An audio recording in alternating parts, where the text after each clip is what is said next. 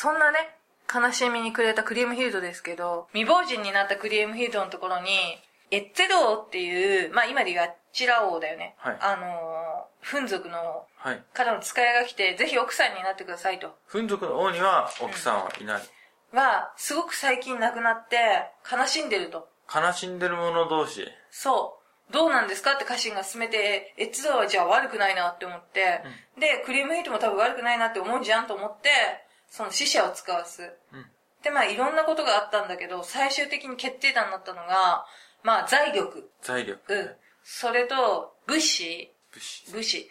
あ、武士って騎士。要はエッツェルの抱えてる、当時ね、すごく本当に大きい勢力だったから、いろんな客人やら、従えてる国やら回して、全部それを彼女の軍勢として動かすことができますよ、みたいなこと。これは、まあお金にも勝るとも劣らない魅力ですよね。うん力が手に入るわけですもんね。じゃあっていうことで結婚することに決めました、クリームヒルトは。これでまた復讐の炎がまた燃え始めたと。そう。で、すごい壮麗なね、結婚式が行われて、でそこにはまあいろんな、まあ、見たこともないような大軍あ、これは軍事力違うわ、すごいわっていうふうにクリームヒルトも思うわけですよ。うん。うん。その大陸でもう一番の強国。そう。しかも、その大軍の人種っていうのが、キリスト教だけじゃない、むしろいろんな、なんか従えた国のそのままの人たちがみんな来てる。で、そっからまあ、何年か一緒に暮らしてる間に一人の王子も生まれます。で、クリームヒルトは定説を守って、前の王オークさんの教えの通りに、先にいた次女たちとかにそれを聞いて、すごくいい妻を演じる。まあま、ね、まさに、しかも12人の王に貸し付かれて、うん。そこで、ふと思う。ね、今こそ、こんなに富も権力があるんだから、ハゲネに復讐できるんじゃん。もうハゲネ、呪ってるもんね。でね、しかも書いてあります。自分がね、これぞっていうわけでもないのに、どうして異教徒である夫を愛さねばならないような状況に陥ったのかと。ね、これも全部ハゲネとグンテルのせい。過去お兄さんね、グンテル。うん。だから好きじゃないんです。完全に金目当てです。金目当てでもなんで、ねえ、あなたって言います。私の一族をこの国に呼んでくださいよって。う、パーティーかなんかやるのかな？そう、夏至の日にお祭りをしましょうよって。で、しばらく会ってないし、みたいな。で、あ、いいよいいよって。何の疑いも持ちません。大王は。クリームヒートは死者を呼びます。あの、トロネゲのハゲネっていう男がいるんだけど、あの人は道に詳しいから、絶対呼んでって。お兄さんたち以外にもあの人だけは絶対に呼んでねって。そういう風に言う。でも死者たちは全然ハテナハテナハテナで、うん。なんでって。うんそんな、だって家臣の一人でしょみたいな。うん。その時点であんまりよく分かってない。だから復讐の念に気づいてる人ってのは、うん族の側にいないのかな？王様は気づいてないよね。そんなわけで、はい。ハゲネは反対します。その死者が来てね、来てくださいよって言った時に、絶対無理だと。殺される。だって何したか知ってるでしょって、あの女絶対恨み忘れてませんよと。もう完全に敵の罠の中に飛び込むようなもんだからね。うん。兄弟たちは。うん。考えすぎだよって。で、みんな行こう行こうってなる。行こう行こうって王さ王様をね。王様もね。王様は結構言われれば何でもついてっちゃうからね。そう。ついてこいってタイプじゃないからね。で、ハゲネは、分かったと思う、クソがと思って、うん。弟ダンクワルド、他二人、80名、老頭、他に、えっ、とね、ホルケールっていう人。この人はさっきも言ったバイオリニストにして、うんものすごい剣の達人。うんその人とも、やっぱり自分の家臣を率いて、ハゲネはね、1000名他にも連れてって、とにかくまあ選び抜いた者たちを、しょうがない、絶対敵、これはね、戦いになるよと思って、うん選んで連れて行く。で、まあ、兄たちが来てくれるっていうのを聞いたときに、まあ、白地らしくも、クリームヒートは言いますよ。ハゲネはすごい優れた勇士で、ものすごい私も好ましく思ってる人なんで、早く会いたいですねって。早く会いたいだろうね、そりゃ。うんそれはね。で、各して1060名の、その老頭、だから位になる人と9000名の兵卒を連れて出向くことになった。しょうがないから出かけましたけど、川が氾濫してます。旅の途中、旅の途中。フン族の国に行川が、くそう。途中、うん。そこで、船がないと。用意してないもん。で、ハゲネが、えーどうしようどうしようって言ってるみんなの前で、もういいですと。あなたたちは、まず、とりあえず待っててくださいと。僕がなんか話をつけてきますからって。かなり役に立たないんです、他の人は。ああ、もうやばい、川渡れないからもういいんじゃないみたいなになっちゃって。うん。えもうどうしようどうしようみたいな。どうしよう。王様もね、一言も出てこないしね、もう、王様。王様。で、そこでなんかもう、とにかくなんか私森を探してたら、妖精さん見ちゃいます。多分相当疲れてたんでしょうね、ハゲね。疲れてるよ。精神的にも肉体的にも相当疲れてたろうけど。水浴びしてます。でハゲね、追いかけていきます、それを。妖精さん。妖精さみんなは、じゃあ、ちょっと川の近くで待ってる。ん。待ってる。待って。まあ、ハゲねは妖精さんを追いかけていって、相当疲れてる。相当疲れてる。そうする、で、一人の、その、乙女の子供を奪います。なんで？いや、なんか、逃げたから。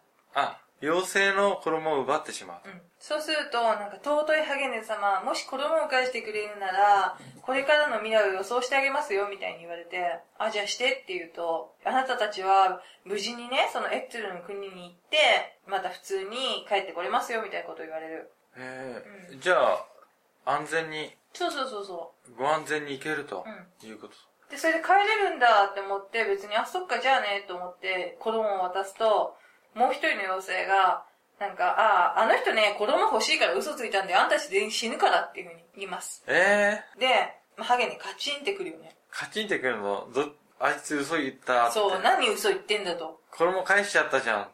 じゃなくて、そんな不吉なこと言うなと。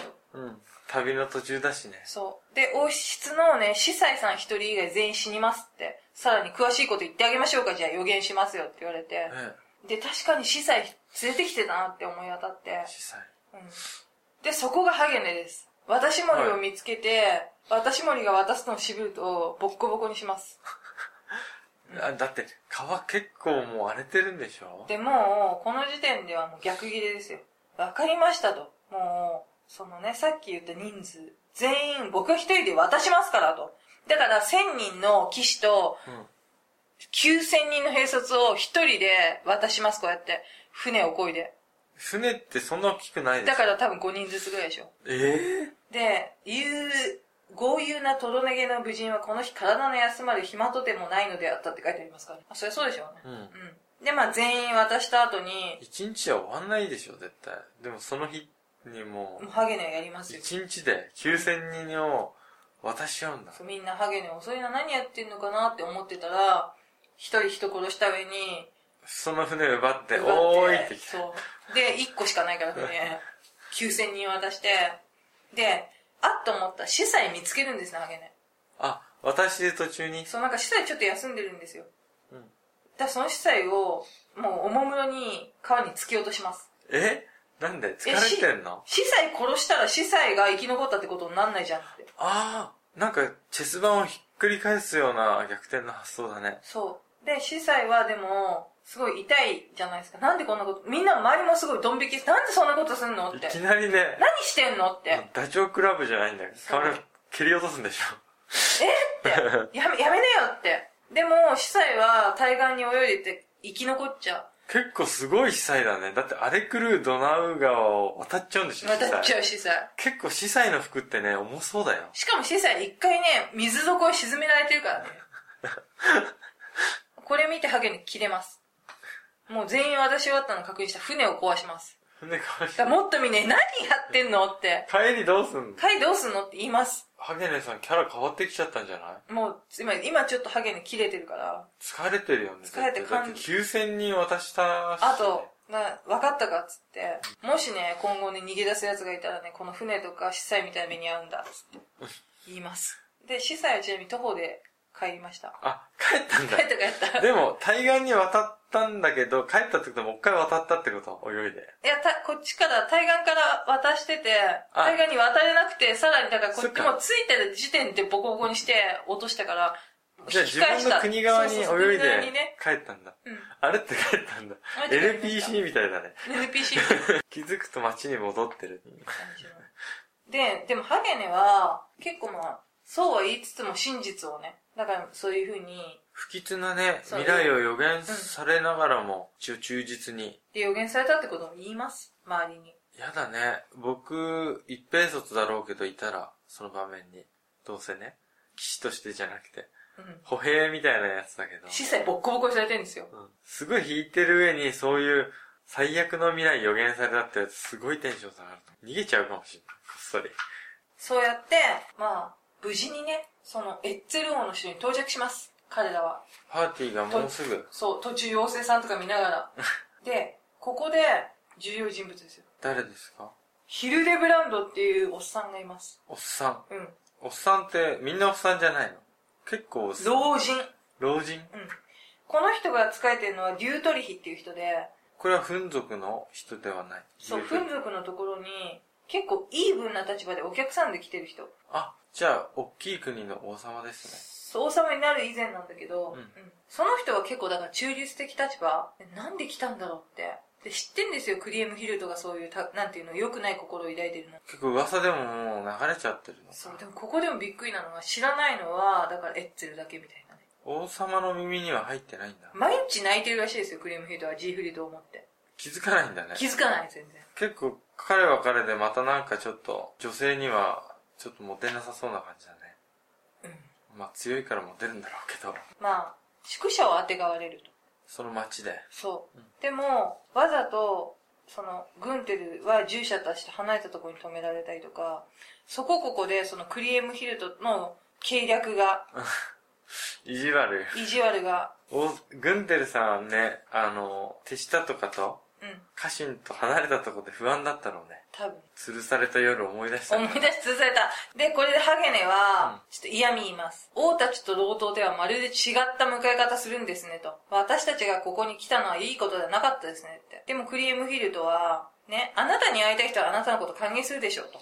でも私はあなたに挨拶すらしようとは思いませんと。で、何持ってきたんですか？なんかいいもの持ってきたんですか？それによっては許してやるけどみたいなことを言うんですよ。あ、お土産を。お土産を。で、ハゲネはさらに言います。それに対して。え、なんか持ってこなきゃいけなかったんですか？って。何も持ってきてないですよって。パーティーに来るのに持ってこなかったんだ。うん。なんか持ってくるものとかあったんですかって。で、それでクリームヒートは、だからニーベレンゲンの宝だと。沈めちゃったからね。あ、お菓子とかそういうんじゃなくて？そうそうそうそう。スイーツじゃなくて？ルイスじゃなくて、あれは私のでしょって。で、そこで、まあ、ハーゲネは、イケシャシャーと、それはね、別にライン川に沈めちゃいましたんで、ないです。で、世界の終わりまで出てきそうにないですと。あら、ずいぶん、わかんないとこも、ライン川に沈めたんだけども、本当わかんないように隠しちゃった。そうそうそう。隠しちゃったっていうか、本当に誰の手にも当たんないようにライン川に本撒いちゃったんだろうね。だから何にもあげませんと。何にもあげません。結局だからね、招かれたけど、敵意満々な王妃、うんそれに気づいてないで、王妃の親戚が来てくれた、ヒャッハーって思ってる、あ、あの、エッツェル王。うん。そして、え、でも妹が来てって言ったし、ってまだ思ってるグンテル。グンテル、警戒しまくってるハゲね。ハゲネ。そして兄弟は、あーでも超やばいんじゃないって思ってるギーゼルヘルとゲールノート。そして、ハゲネの親友、ホルケール。ね。そんな感じのメンバーで進んでいきます。で、余談ですけど、ハゲネは実は、あの、エッツェル王の国に捕虜として捕らえられていた時があるんですね。それなので、アッティラ王は知ってるし、まあ途中で思い出すんだけどね。ちょっと老けてたからわかんなかったんかね。そう。ちょっと、で、彼と彼の弟と一緒に捕虜になって過ごしたんだけど、彼のことは国元に返した。でもその彼の弟は女と逃げたらしい。結果両方とも彼の国元を去ったんだけど、その若い時から強胆な剣士ぶりっていうのは、あ、思い出した思い出したっていう記述があります、アッティラ王。だからハゲネがなんで、アッティラ王の国に詳しいかっていうとそこ。前編と違ってニーベルンゲンの歌って後編は完全に血生臭い展開になっていくのでもし興味を持たれた方があったら原点読んでもらったらいいと思うんですけど何度も何度もクリームヒルトは資格を送ります。来た兄弟に対して。何回も殺そうとしてそう。特にハゲね。ハゲネ。ハゲネを付け狙って殺したいんだけど結果ね口実としては家族に会いたいだから3人の兄弟も来てる。ね、うで、もちろん王様も、あ、三人の兄弟のうちの一人の王様も来て、来て。うん。弟二人も来て、来て。で、ハゲネもそれにちゃんと絶対ついてくるかついてくる。でね、ハゲネって男は結局、ものすごく、ある意味では嫌な奴なのように捉えられるんだけど、そうではなくて、本当に中心、ら。国に中心を、を国に忠誠を誓った、王に忠誠心を誓った男。忠義ある、だから進化の人。騎士って感じだね。そうですね、騎士の中の騎士。うん。で、まあそんなこんなで、ある日まあ、宴が催されるわけですよ。はい。その時に、その、クレームヒルトの指揮した、っていうかまあ、やっちゃってって言ってる、お金、お金はいくらでもあげるからって。うん。この人本当に金に物言わせます。自分で自由なるあれを持ってるから。で、エッツェル王はそんなことは知りません。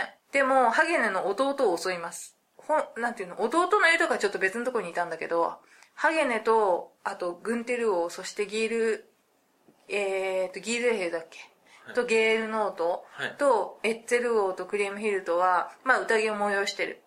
パーティーの最中？そう。で、パーティーの最中に他の部隊が他のところにいた人を襲わせる。で、それの、それは当然パーティーの耳にも届く。どういうことだと。何やってくれてんだと。パーティーに来たのに、そうう。ちの軍隊が襲われてる。で、ハゲに切れます。で、クリエムヒルトの息子を殺します。宴の席で？そう息子って子供じゃないの？5歳とか4歳ぐらい。殺しちゃう。うん。そこから熾烈な戦いになって、もう、パーティー会場でもうバトルしちゃうってわけ。そう。で、館を、まあ途中でね、中立国の人とかもね、滞在してたんで、そういう人は逃げたりとか出したりとかして、で、まあ、最終的に、まあ、館にクリームヒルトは火を放つ。いや、まあ、その時クリームヒルトも当然逃げてるんですよね、エッツェル王も。でも、その時のハゲネの名言があります。何ですみんな喉が渇いた喉が渇いたよって言ってるんですよ。火放たれてるし、煙回ってくるから。はい。そしたら、血を飲めばいいっつって。死んだ同胞の血を飲めば、ものすごいそれは水よりも、喉の渇きを潤してくれようぞ。だからみんな血を飲みます。助かるの？で、元気になります。元気になる。そう。それで、火放ったさんが600人ぐらい残ってます。血を飲んでね、そゾンビのようにう。ゾンビのように。だから、その後も何回も2万人くらい呼び寄せたりとかして、まあ自分の国だからね、クリームヒルトとエッツェル王は。うん。エッツェル王はもうあたふたですよ。知らなかったからね、直前まで、そんなこと。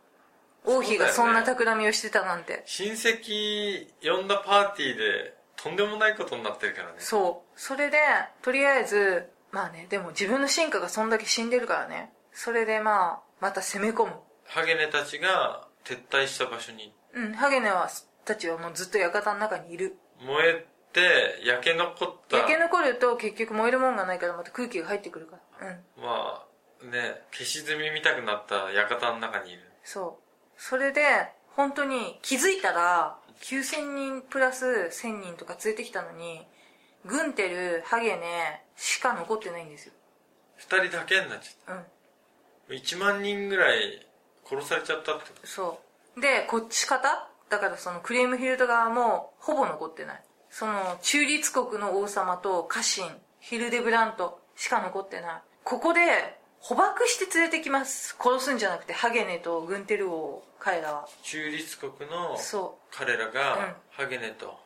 捕獲して連れてくんだ。王様とハゲネを。抱きついてって書いてあるんだけそうど、まあ、羽交い締めにしても、だからなん、だってさ、すごい少ない人数で対抗して戦ってたから、まあさすがのね、彼らもね、ラインの勇者たちも力がないわけですよ。まあ、クリームヒルトはそれ見て喜びます。でしょうね。うんもう弱ったところ、弱った仇が目の前に連れてかれる、連れてこられるってわけです、ね。しかも、騎士でしょ、彼らはうん。だから一思いに殺してくれればいいのに、最悪の状況ですよ。で、彼女はね、そのお兄さんのグンテルとハゲネを別々のローにつなぎます。でも彼女の目的はハゲネ。だからハゲネに言います。ね、決着をつけましょうと。あなたは殺しましたよねと。私の旦那さんを。DTG フリート。そう、DTG フリート。うん。で、もしね、でもね、あなたがね、そのラインの宝をね、か、あの、私に返したらって言うんだけど、いや、それはもう本当に捨てちゃったからっていうふうに。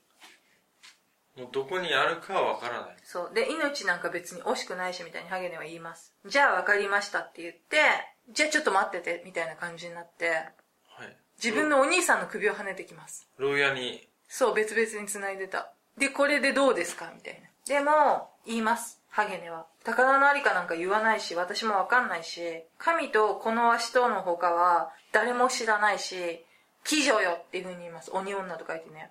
あなたの宝は永久に隠されたままだって。言わないからね。し、どこにもうね、捨てちゃってるからね。うん。うん。でも、まあ、ハゲネはすんごい悲しむよね。自分がね、生涯かけて尽くしてきた王様の首を目の前にして。でも、そのハゲネの首を、ハゲネが今まで持ってた刀っていうのは実はジーフリートから奪ったあのバルムンク。最強の剣。最強の剣。それで一思いにハゲンの首も跳ねます。結構クリームヒルトパワーあるんだね。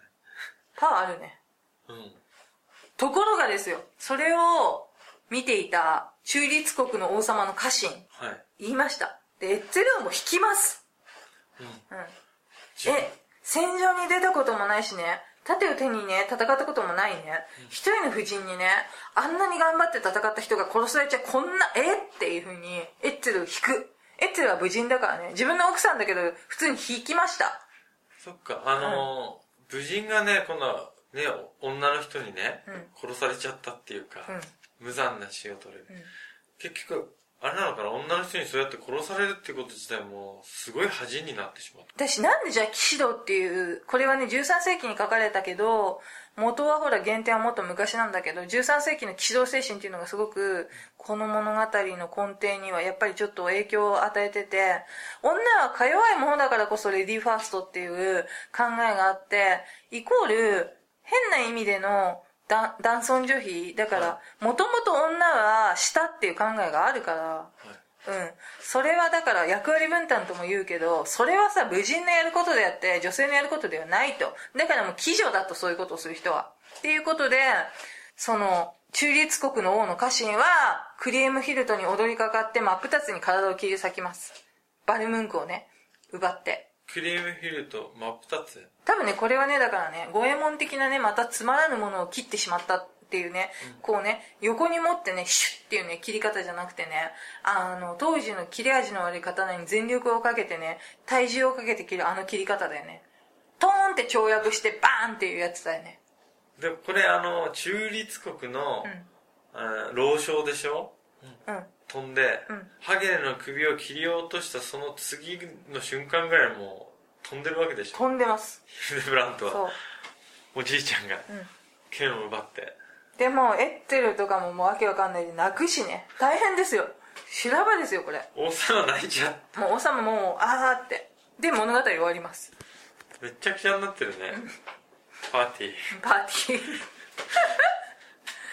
アッティラオっていうのはね現実のどんな人ですか？小林さ物語の中だと、フン族の王様エッツェル王のモデルとなった、んうん。まあ、歴史上の人物なんですけど、5世紀中頃ですね、えーフン族の王として騎馬民族ですよ。スキタイ族とかみたいなのと一緒かな？そうです、でまあかなり武力的には強くて戦争には相当強い、なんで西側にあった東ゴート族とか、西ゴート族なんかをどんどんどんどん力で圧迫してね西の方に追いやってって、それが原因となってゲルマン大移動ときて、西ローマ帝国のね崩壊のまあ原因にもなったってうん。言われてるんですけど、まあ、そのアッティラ王が統括する国っていうフン族、うん。現実の歴史でも相当強大な国、で他の国もね、特にローマの方に何度も何度も攻め入ってて、アッティラ王っていうの。ローマの方は結局お金でね、和解して、で他の国々も結局は属国というか重国みたいな形で支配されたというか、フン族っていうのはあの力でどんどんどんどん攻めて、で略奪してって、攻め込まれた土地とかその国々っていうのは和平を求めて仲良くやっていくしかないまあ和平って言ってももう相当ねお金を取られてるわけなんですけど、属国的な重国とかうんそういう感じだよね。うん。一見ね平等に見えても、ほとんど頭が上がらない状況、アメリカと日本みたいなそうですね。まさしくね。うん、アジアの西からヨーロッパうん。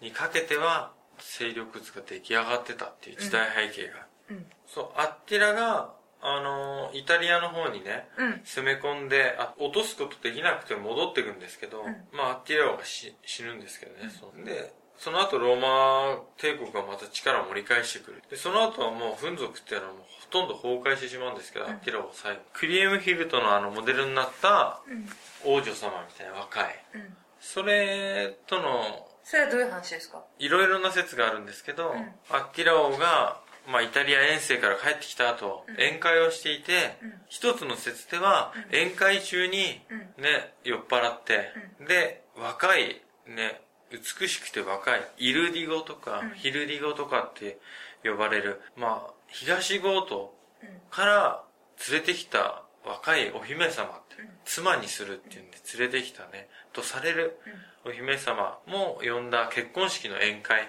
の最中に鼻血を大量に出して死ぬというお話や、あとは物語的に語り継がれている昔話的には、なんだっけ、副上司、福上司。あの、結婚式の初夜で、うん、ハッスルしすぎて死んだハッスルしすぎて死んだ。そこもね、大量出血して死んでるっていうね。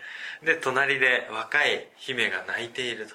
そういうところを従者が発見する。だからねまあなんだろう。結構ねあのニーベルンゲンの歌の後編を読むと分かるんだけどこうすごく人がいい最後まで王妃がジーフリートに心を持ったままでいることにすら気づかなくて愛し続けてるっていう優しい人かなっていう描かれ方がしてるから頑張っちゃうんだよねきっとね。アッティラアは。ッティラは。まあ年齢も年齢だし、ただね死んだの40代で。そう。う。ん。まあ当時の平均年齢からするとねちょっと上かもしれないけど結構お酒とかね、飲んで血圧とかも高かったんじゃないのかな。なんでね。サラダとかも食べないんじゃない？肉うん。肉食でしょ。うん。お酒いっぱい飲むでしょ。で、ここにはほら、陰謀みたいなのがあって、アッティラ王に征服された国の、まあ、重国とかね、属国になった国から連れてこられたお姫様、うん。若いお姫様、うん。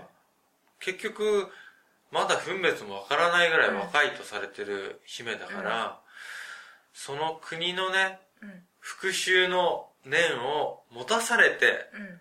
結婚したっていううん。風にも読めなくもないから、それは史実ではね。ってこ史実では、だからね暴殺したのかどうかは知らないけど、結局ね出血して死んでるから。その姫がスパイだったっていう説があるってこと。姫がスパイだったって説、もしくはねあとは後の検証だとあのローマ皇帝マルキアヌスっていうのがね、あはい。そう。背後にいたんじゃないかっていう、うん。